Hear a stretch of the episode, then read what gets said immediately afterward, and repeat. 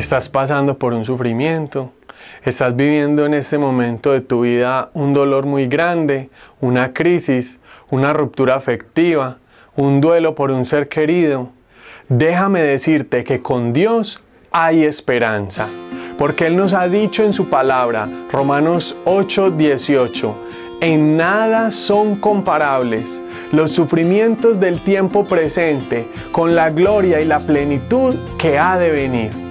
Sí, escúchalo bien, porque es para ti. Es un mensaje del Señor. Él te quiere decir hoy a ti, a tu corazón, que a pesar de las dificultades, que a pesar de los problemas, que a pesar de los sufrimientos por los cuales estés pasando, que tú puedes pensar que las cosas están mal y que mañana las cosas van a estar peor. Pues no, no es así. El Señor te dice hoy a ti, a tu corazón, a tu familia, que en nada son comparables los sufrimientos del tiempo presente con la gloria, con la alegría, con la plenitud que ha de venir. Por eso aférrate al Señor. Por eso escucha la palabra de Dios. Por eso acércate a la Eucaristía. Por eso ponte de rodillas en tu habitación y alza tu voz al Señor, que Él te escucha. Como lo dice el profeta Jeremías, Dios nos ha dicho, clama a mí y yo te responderé. Te mostraré cosas grandes y maravillosas, cosas que tú desconocías. Inclusive el Señor abrirá ventanas en medio de los cielos porque tiene tanto para darte. Él quiere bendecirte. No pierdas la esperanza, no pierdas las fuerzas, no pierdas las ganas de vivir. El Señor está contigo y te ama y te perdona. Aférrate a Él. Deja a un lado todo lo que te separa de Dios. Deja a un lado todo lo que te esclaviza, deja a un lado el pecado, los vicios, todo lo que te destruye, todo lo que te hace mal. Déjalo a un lado de una buena vez y aférrate a Dios con todo tu corazón, con todas tus fuerzas y con toda tu alma. Y te vas a dar cuenta de que mañana sí puede ser mejor, de que sí hay esperanza, que la vida sí tiene sentido, que Dios nos ama y que Él quiere lo mejor para nosotros. Sí, escúchalo bien que Dios nos ama y que Él quiere lo mejor para nosotros. Hay una historiecita, o más bien eh, una práctica científica que para mí ha sido muy, muy educativa, muy edificante. Y es algo que los científicos, quizás desde la psicología o desde el estudio del comportamiento, han llamado desesperanza aprendida como desesperanza aprendida.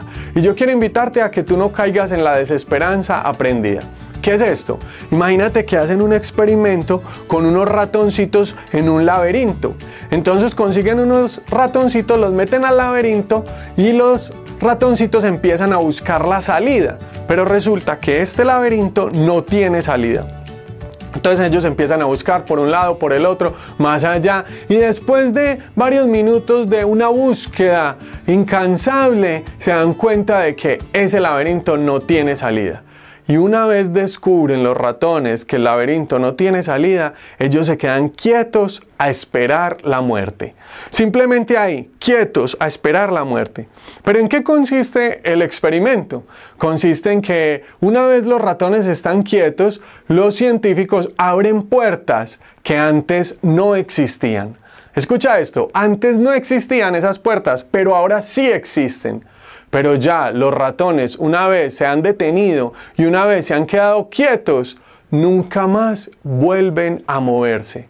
No importa que ya haya puertas abiertas, ellos ya perdieron la esperanza y nunca más vuelven a moverse. Se quedan ahí quietos, esperando la muerte, a dejarse morir de hambre o a dejarse morir por las circunstancias. Pues no, tú y yo no podemos caer en la desesperanza aprendida porque tú y yo estamos hechos para grandes cosas. Somos un designio de Dios. Dios nos creó con un propósito, con un proyecto. Dios nos ama y nos tiene para grandes cosas. Como dice la palabra, en el vientre de nuestra madre Él nos tejió con amor.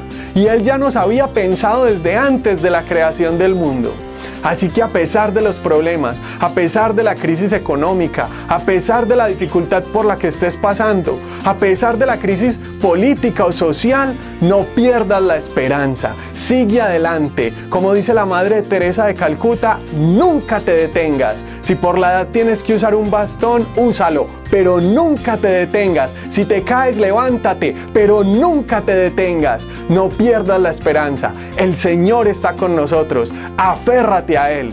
Como dirá la palabra de Dios en la carta a los Romanos capítulo 5, porque la esperanza en Dios no defrauda. Escucha esto y que llegue a lo profundo de tu corazón. La esperanza en Dios no defrauda. No es el momento de tirarse a una cama, de bajar los brazos, de colgar la toalla y de dejar de luchar. No. No como ese ratoncito simplemente quieto, detenido en la vida esperando la muerte. No. Es el momento de darse cuenta de que Dios está con nosotros y que la esperanza en Dios no defrauda, que las cosas mañana sí pueden ser mejor y que tú y yo podemos luchar por ese cambio, que tenemos a nuestro favor el amor de Dios, el perdón de Dios, la presencia de Dios que nos acompaña cuando lo invocamos. Por lo tanto, adelante, a luchar.